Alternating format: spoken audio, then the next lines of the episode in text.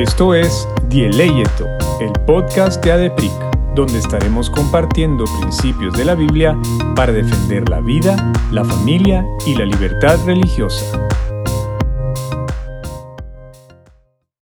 Hola a todos, bienvenidos al episodio número 15 de Dieleyeto. Esta es la parte 2 del episodio, así que si no han escuchado la primera parte, pongan pausa regresen un episodio anterior para poder entender toda la conversación. Es un audio que extrajimos de un live que hicimos con Janine Martínez a finales de abril sobre la batalla por la vida en República Dominicana. Entonces, ¿cómo, cómo podemos definir para, porque empezamos platicando un poquito en contexto, pero tal vez hacer la definición de qué son estas tres causales para que podamos entender específicamente ¿A qué nos referimos con estas eh, tres ¿verdad? causas causales en las que debería ser entonces eh, legal el, aborto según estos grupos que, que, por cierto estaba leyendo que hay una hay un ataque directo completamente al, al, bloque religioso, digámoslo así, o, a, las personas religiosas, porque y, ahí entramos nosotros, ¿verdad? Como parte de, la iglesia, como parte del cuerpo de Cristo, porque dicen no, o sea, no es un tema de religión, pero realmente, como decías, no solo es un tema que nosotros como que creemos en un Dios soberano que nos creó, que es el dueño de la vida y que todo va de acuerdo, o sea, la ciencia va de acuerdo a esto y la ley debería ir de acuerdo a esto porque así es como funciona el mundo. Tal vez contarnos un poquito qué significan estas tres causales y cuáles son. Una cosa, y es bueno aclarar, una cosa es como los medios lo ponen y otra cosa es como lo dice la, o como tienen la intención de que lo diga la ley. Y voy a explicar por qué es importante hacer la diferenciación. Eh, las, el Planned Parenthood le envía a los medios de comunicación de los distintos países la terminología que debe de utilizarse para referirse a asuntos que tienen que ver con el aborto. Esto se hace sistémicamente en todos los países, así que los medios de comunicación están entrenados para ver qué terminología debe usarse y qué terminología no, para trabajar con la desensibilización de la población. Entonces, por ejemplo, las tres causales, eh, como los medios lo ponen, son eh, la vida de la madre corre peligro, así es como se dice, el, eh, violación en casos de violación o incesto y en caso de malformaciones fetales, ¿verdad? Esas son las formas en que la prensa lo dice. Ahora, en términos de cómo lo dice la ley, la ley pone, por ejemplo, en el artículo de que es que una de las causales, en vez de decir que, que la vida de la madre corre peligro, se dice que la madre, eh, que la salud de la madre está eh, comprometida. Entonces, ¿qué pasa? Eso es un término mucho más ambiguo, porque cuando hablamos de salud, ¿dónde nos vamos a, ver, a definir lo que es la definición de salud? O sea, si cambiamos el significado de las palabras, podemos, podemos eh, manipular todo. puede decir cualquier cosa, exactamente. Entonces, si nos vamos al término de lo que es salud y vemos a la OMS, que es la Organización Mundial de la Salud, que también está bajo otros organismos internacionales, la Organización Mundial de la Salud habla de que la salud implica salud es una es cuando se compromete la integridad de la salud física, emocional, eh, psicológica, física, psicológica y social. Entonces ahí tú puedes justificar cualquier cosa, porque si socialmente yo salgo embarazada y quiero tener un aborto y mi papá no me deja, pues estoy comprometida socialmente. Y ya puedo decir que es que mi salud está comprometida. Entonces, en un formulario va a decir la salud está comprometida, pero mi vida realmente no está en peligro. Entonces, ese es uno de los términos que se utiliza y que legalmente por eso tiene que darse un proceso eh, multi, de, de muchas áreas profesionales porque nos están vendiendo un lenguaje que es bastante ambiguo. Entonces, en la otra causal es en caso de violación o incesto que obviamente hay también toda una discusión de las estadísticas y quiero aclarar en esto, y es algo en lo que creo que la iglesia ha fallado y que podemos tal vez hablar un poco más cómo la iglesia puede mejorar en algunas cosas. No podemos minimizar la tragedia que es la pérdida de una vida humana, o sea, el que una madre muera por, eh, porque tuvo un embarazo de riesgo es una tragedia. Y el que una niña sea violada o una mujer sea violada y a causa de eso salga un embarazo, también es una tragedia. Ahora, la tragedia no es el bebé. Sí. La tragedia es la situación que está atravesando. La, el otro, la otra causal, la última, la tercera, es malformaciones fetales. Y nuevamente, esto viene, esto puede, eso puede interpretarse de muchas formas. Se habla de incompatibilidad de la vida. Yo tengo un amigo de 28 años que en Estados Unidos a su mamá le dijeron que era incompatible con la vida. Él nació sin aorta y sin ventrículo izquierdo, pero hoy tiene 28 años. Entonces, según la ciencia, le es incompatible con la vida, pero tiene 28 años. Y así hay miles de casos en el mundo. Eh, entonces, es importante que nosotros veamos que estamos tomando decisiones basadas en cosas que no están claramente determinadas. Lo otro es, ninguna de estas tres causales va por encima del hecho de que estamos hablando de acabar con una vida humana. Y si nosotros vemos el, derecho más inalienable, el, el, derecho más básico que cualquier ser humano tiene, aún por encima del derecho de escoger, que es lo que el lenguaje internacional quiere vender, tengo derecho a escoger sobre mi cuerpo, sí sobre el tuyo, pero no sobre el otro cuerpo que está dentro de ti, es el derecho a la vida. O sea, ¿cómo puede alguien defenderse si no, si no está vivo? Entonces estamos por eso se quiere atacar mucho la parte de la ciencia y decir que no, que no es un bebé, que es un feto, que es un grupo de células, lo cual también es anticiencia, porque la ciencia médica en todas las clases de embriología, en los libros de embriología de texto, el New England Journal reconoce que la vida inicia a la concepción. Entonces, científicamente no hay una discusión de cuándo empieza la vida esto han querido manipular los medios sociales y los medios de comunicación, porque científicamente en el mundo científico per se, en el mundo médico, no hay una discusión de cuándo se empieza la vida. Entonces, en cualquiera de en cualesquiera de estas tres causales, lo que tenemos que tener claro es que lo que se está hablando no es solamente la vida de la madre, que tiene tanto valor como la vida del bebé, pero no se puede negar que la vida que se está tratando de abortar es la vida de un bebé, de un ser humano. Ya es ser humano, es vida humana desde la concepción. Desde, el día que hubo concepción, ya es una vida humana, científicamente hablando. Sí, y también vemos como en lugar de ver soluciones al problema que al final es el delito es la violación, ¿verdad? No el bebé. Exacto en, castigar y aplicar y, que todo el peso de la ley caiga al violador, al que, al que hace estos, estas atrocidades, como bien decís, se ve como solucionarlo al revés, ¿verdad? Esa vida que al final y que creemos que Dios permite que haya estas cosas que no podemos explicar realmente, no podemos explicar por qué una pareja que se casa y tiene ilusión y tiene 10 eh, años de casado no puede concebir y una eh, nenita de 12 años que ha sido abusada por su, por su padre o su padrastro, un tío, lo que sea, tiene, tiene un bebé. Eso también incluye eh, nuestra, nuestro entendimiento de quién es Dios y al final de rendirnos por qué, ¿verdad? ¿Por qué, Señor? ¿Por qué permites estas, estas cosas? Él, él sabe, ¿verdad? Y nosotros no podemos cuestionar. Solo podemos, como bien decías tú, y, quizás podemos pasar un poquito ya al tema de un, desde un aspecto teológico, porque creo que uno de nuestros fundamentos en la es, el, es la importancia del Evangelio. O sea, nosotros eh, defendemos la vida, defendemos la familia, defendemos la libertad religiosa, pero sabemos que nada de esto tiene sentido si no damos una esperanza eterna y de verdad eh, decimos la verdad con amor, pero damos esta perspectiva holística de estos, todos estos temas, pero también con, con la Biblia.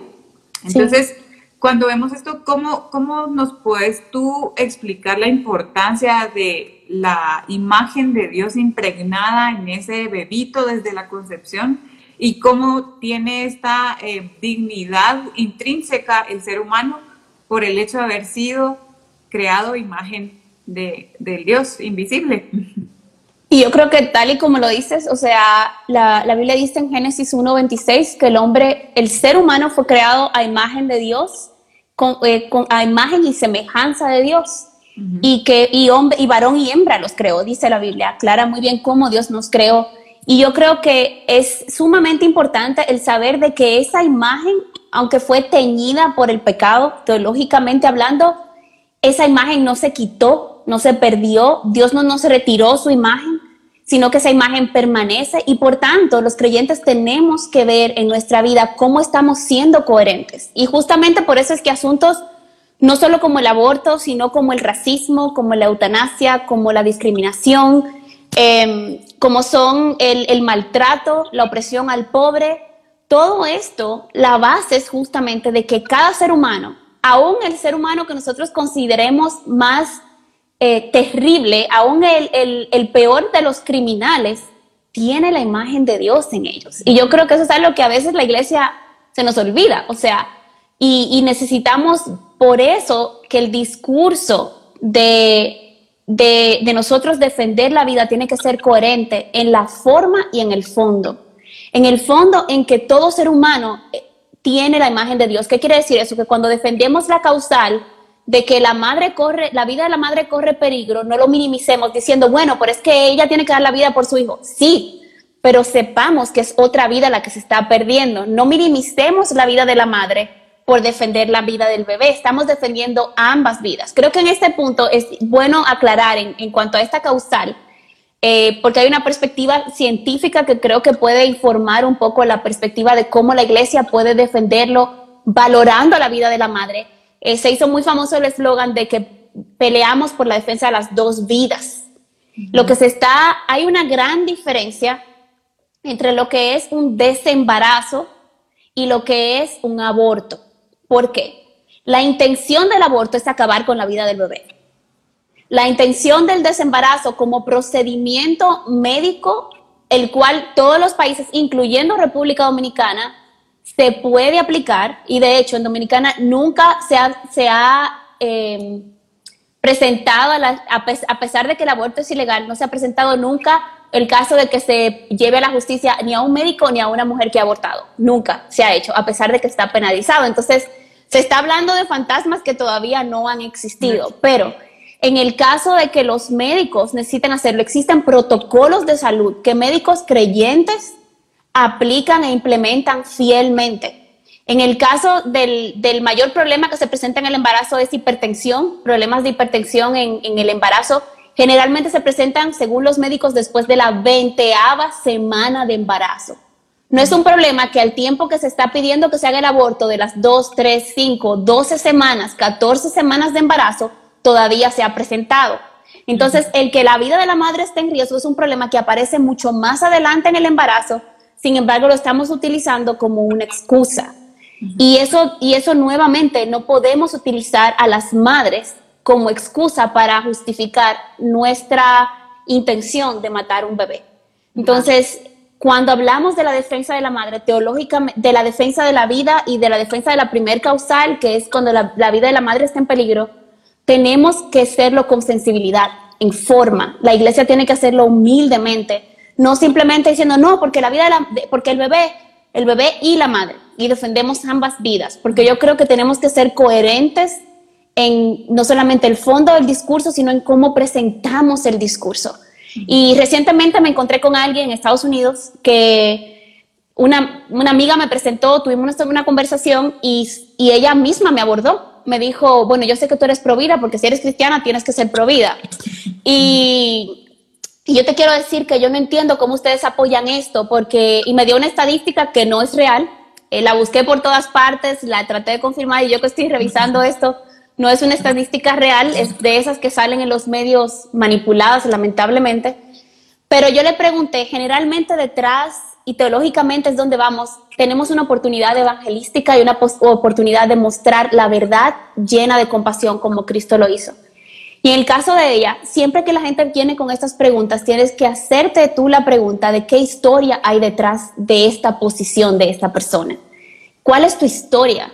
Y esta joven me dijo que ella tiene una prima que murió hace cinco años porque se le negó hacerse un aborto a pesar de que era un, un embarazo de alto riesgo. Luego, hablando con ella, me dice que su prima era cristiana y ella no quiso hacerse el aborto y llevó el embarazo a término. Si hablas con un médico, cualquier ginecólogo te va a decir, dependiendo del caso, obviamente, en la mayoría de los casos se desembaraza a la persona, se provoca el parto y se presentan todos los protocolos para salvar a ambos, para salvar al bebé y a la mamá.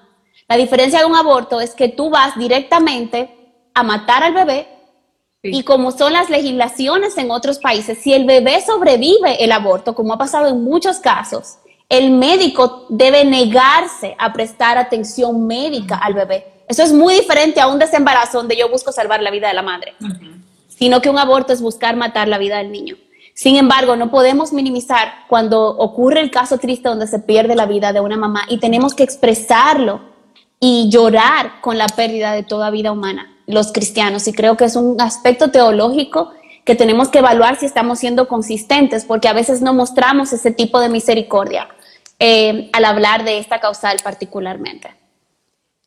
Y, eso me lleva a la, a la, otra pregunta, que es, entonces, aunado a esto, ¿por qué dirías tú que hay personas que nos decimos cristianas o se dicen cristianas que apoyan el aborto? Y, y has hablado un poquito como que realmente lo que vemos son noticias y noticias tergiversadas y, redes sociales donde realmente un tweet es ahora verdad y, no, se, no se va a la fuente, como decías tú, no revisamos, no hacemos ese chequeo, pero y quizás los cristianos lo hacemos, o sea, somos tan influidos no solo porque no leemos nuestra Biblia, entonces no vemos esos principios que existen desde Génesis, de defender la vida desde la concepción, sino que, ¿por qué dirías tú que, entonces estas, estos cristianos, eh, unos que tal vez por ignorancia, pero hay otros que se dicen cristianos, yo conozco cristianos que apoyan el aborto, aunque tú les des toda esta explicación que quizás nos pueden estar viendo, digan, bueno, igual yo estoy más a favor del derecho individual de una persona de escoger lo que quiere hacer y lo que no, lo que no quiere hacer. Entonces, ¿por qué estaríamos como cristianos confundidos, por así decirlo, en el, en el tema del, del, derecho de la vida, del aborto? Yo creo que hay varios aspectos y en mi experiencia conversando con personas que han presentado esta posición, uno, eh, no hemos entendido el Evangelio. Y si no hemos entendido el Evangelio, realmente no somos cristianos. Esa es la realidad. O sea, el cristianismo se ha vuelto como más un sistema filosófico para algunas personas o un sistema de religión familiar que el entendimiento y la identificación con el Evangelio. Y hay dos cosas del Evangelio que, que, son básicas para uno ser realmente cristiano, no solamente de palabra porque me identifico así, sino porque yo tengo que identificarme con lo que Dios dice, no con lo que yo quiero creer. Entonces, lo que Dios dice en su palabra tiene autoridad solo, sobre lo que mis emociones me dicen, sobre lo que yo quiero creer, sobre lo que es mi sistema cultural. La palabra de Dios tiene eh, prevalencia sobre esto. Entonces, un cristiano no puede ser un cristiano si la Biblia no es su máxima autoridad.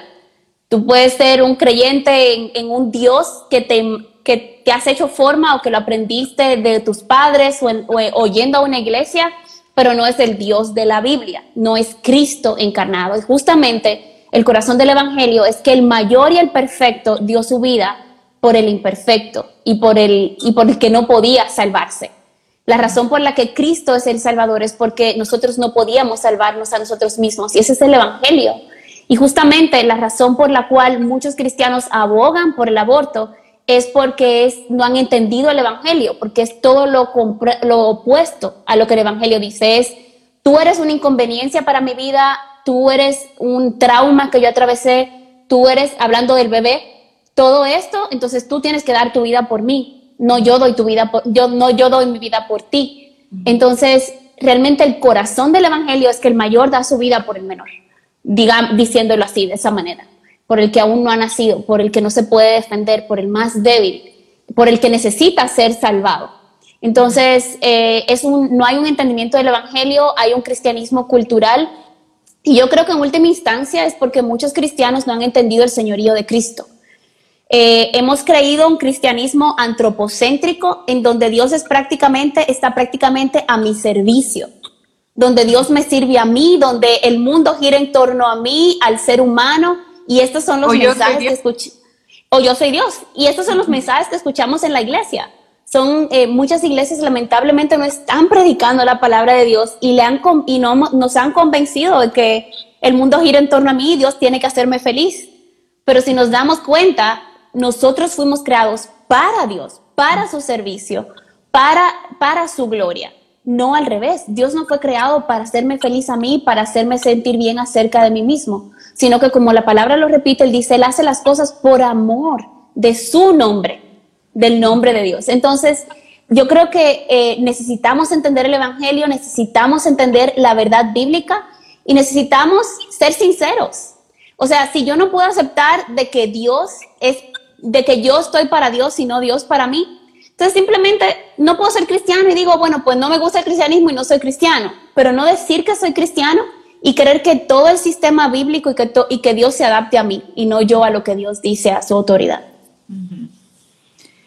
¿Y, cómo verías tú o, o, ves tú entonces que se toque este tema en la iglesia? O sea, ¿ves tú realmente que se ve una instrucción lo suficientemente profunda realmente de esta importancia desde la iglesia, porque eh, vemos pastores que bromean con el tema del aborto, vemos pastores que bromean con eh, denigrar a la mujer, ¿verdad? Cosas así, o la familia, y eso también va, va como moldeando nuestro cerebro como, como cristianos y nuestro corazón, ¿verdad? O sea, al final lo internalizamos y, actuamos de acuerdo a eso. Entonces, realmente se toca este tema en la iglesia y, realmente se toca lo suficiente como para instruirnos como cristianos. Eh, lamentablemente no. Creo que hay mucho desconocimiento y, y si damos tres pasos atrás y sacamos el tema teológico, eh, si vamos a nuestras iglesias, por ejemplo, no hay una educación sexual en sus miembros correcta. Y todo empieza con educación sexual correcta.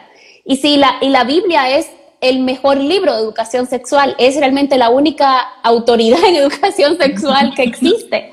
Y si no tenemos una, un entendimiento de lo que es la sexualidad humana y nos enseña desde una perspectiva bíblica, Obviamente el aborto es un paso más allá, pero todo empezó atrás con la educación sexual. Si en la iglesia no se habla desde una perspectiva bíblica y sana y abierta y santa como la Biblia lo propone, que tiene todo un libro de cantar de los cantares que no tiene nada que ver con Cristo y la iglesia, eh, tiene que ver con muchas otras cosas. Entonces, no vamos a tratar los temas eh, de una manera eh, coherente. Eh, más, avanzando más en esto, hablamos, eh, satanizamos grupos y no escuchamos a las personas. O sea, como les decía, cada persona tiene una historia y cada vez que nos encontramos con un oponente, en vez de ponerle una etiqueta y decir no quiero hablar contigo, aunque sean conversaciones difíciles, cristianos con el Espíritu Santo tienen, tenemos que ser capaces de tener estas conversaciones llenos de gracia y de verdad y presentar defensa, como nos dice el apóstol eh, Pedro, con mansedumbre, cuando les pidan defensa de la fe que han creído. Y esto es parte de nuestra fe, es una parte vital de nuestra fe. Entonces, creo que a la iglesia le ha faltado humildad y nos ha faltado humildad para reconocer que nos falta información, de que no estamos informados ni legalmente, ni, ni, ni, ni perdón, eh, eh, científicamente, o sea, técnicamente, y nos hace falta información de cómo realmente abordar estos temas como dice el libro de Colosenses, con el fin de dar gracia a los oyentes, de ganar al oyente. O sea, al final el, punto de la iglesia no debe ser probar nuestro punto.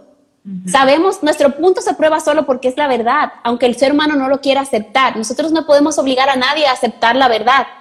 Nosotros estamos llamados a defender la verdad, pero no podemos hacer que la gente la acepte. Y esto es lo que nos vamos a encontrar en estos temas. Hay gente apasionada del tema eh, del aborto, porque es algo personal para ellos, así como lo es para nosotros. Y tenemos que encontrar una forma con humildad, sin gritar, sin hablarle mal a la gente, sin ponerle nombres eh, denigrantes, eh, sin prejuicios. Por ejemplo, las feministas. Ah, decimos, no, es que las feministas son las que, las que lideran todo este asunto del aborto.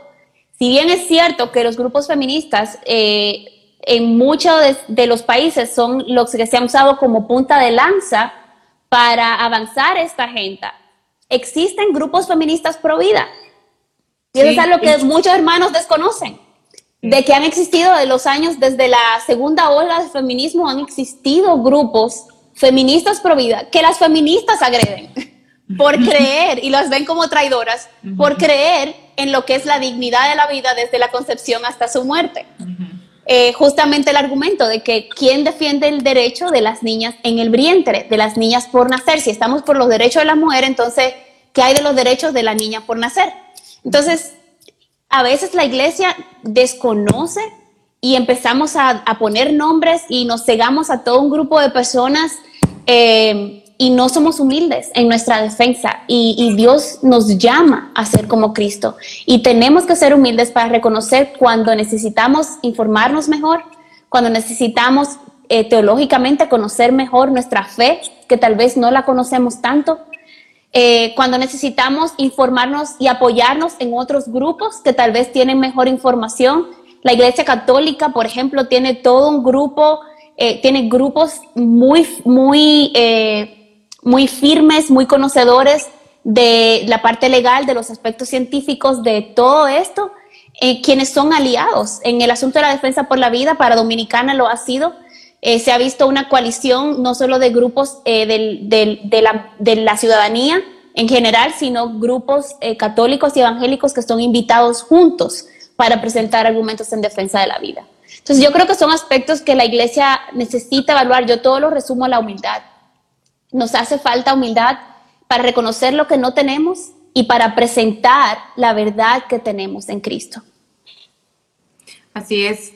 Pues la verdad que ya se nos está acabando el tiempo y, hoy justamente vi que tenemos una hora como para tener este, este live ya guardado. Y, bueno, solo agradecerte, Janine, por tu tiempo.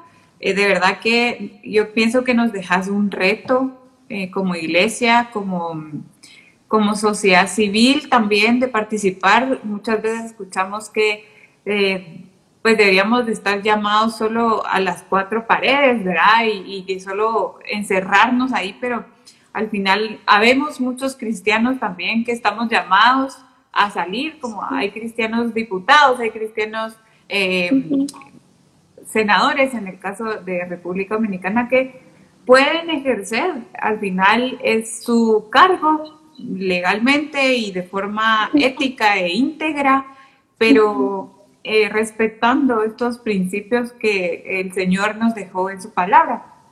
Para terminar, tal vez que nos des algún mensaje eh, especialmente a Guatemala desde tu perspectiva y todo lo que hemos platicado, porque seguramente este tema de las tres causales que está pasando y que sigue ahorita en, en República Dominicana, va a llegar a Guatemala, si no es con este tema de las tres causales, está ya en el tintero. Entonces, ¿qué nos podrías decir? Especialmente diría yo como cristianos, como cristianos que estamos encerrados en nuestra burbuja porque yo soy, digamos, un arquitecto y bueno, a mí no me, la verdad es que no me interesa y no me, no me afectan estos temas que al final son de política, pero no, ¿cómo, cómo nos puedes al final eh, dar una conclusión de como cristianos qué es lo que debemos hacer.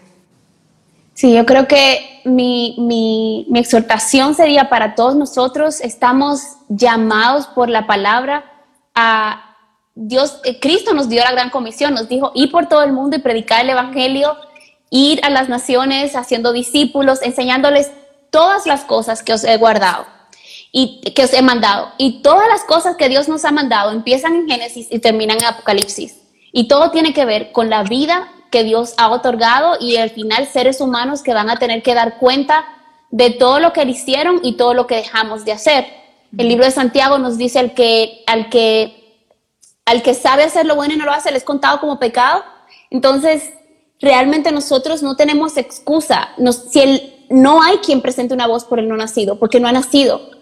Todos los que estamos vivos o todos los que hablan a favor o en contra del aborto, ya estamos vivos, hemos nacido. Entonces, si nosotros no lo hacemos, el no nacido no lo va a poder hacer. Pero esto va a tener otras consecuencias posteriores. Cuando sea yo una señora mayor que ya no sea útil a la sociedad, ¿Va a ser mi vida valorada por mi utilidad a la sociedad o por la carga económica que represente? ¿O va a ser mi vida valorada por el simple hecho de ser un ser humano?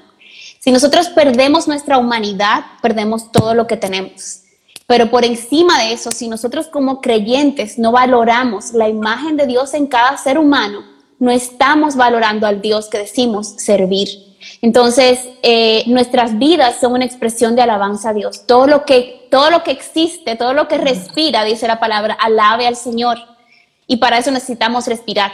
Entonces, la iglesia necesita levantarse y no tienes que ser un profesional, no puedes, tampoco minimices tu influencia. A veces uno piensa que no tiene tanta influencia. Si solo haces la diferencia en la vida de una persona, yo tengo una amiga que evitó el aborto de una persona y, no aquí en Taiwán, eh, convenció a una mamá de tres hijos que iba a tener su cuarto embarazo, que no quería tenerlo. Y hoy tiene una niña de ocho años y da gracias a Dios por esa niña. La persona no es cristiana y nosotros como creyentes no sabemos el impacto que tenemos. Puede ser la persona que vive en nuestra casa, puede ser el jardinero, puede ser el presidente de la República, pero que nosotros podamos presentar una defensa humilde de lo que hemos creído, sabiendo de que si Dios le dio valor a nuestra vida, si Dios entregó a su Hijo para salvar a seres humanos, entonces, ¿quiénes somos nosotros para ver la vida con como para, para, valorar nuestra vida por encima de esto, cualquier cosa que tengamos que hacer. Así que la iglesia tiene que levantarse, no podemos cerrar nuestros oídos y nuestros ojos a la realidad que nos está abrumando, no podemos eh, querer sobrevivir y que se nos reconozca y el ser populares, a veces por el ser populares no queremos entrar en temas controversiales, pero la realidad es que tenemos que hacerlo porque es un mandato bíblico porque es lo justo, es lo bueno y es lo verdadero delante de Dios. Así es. Así que gracias, gracias Janine por tu tiempo, por exponernos lo que, lo que sabes y primero Dios te podamos tener pronto em, para tener estos temas difíciles y controversiales pero necesarios para la iglesia. Así que que Dios los bendiga, gracias por sintonizar este live, por conectarse y por eh, al final interesarse en estos temas. Así que gracias y feliz noche. Buenas noches, bendición. Te esperamos en el próximo episodio. No olvides suscribirte. Síguenos en nuestras redes sociales como ADEPRICGT y para más recursos visita nuestra página adepric.org.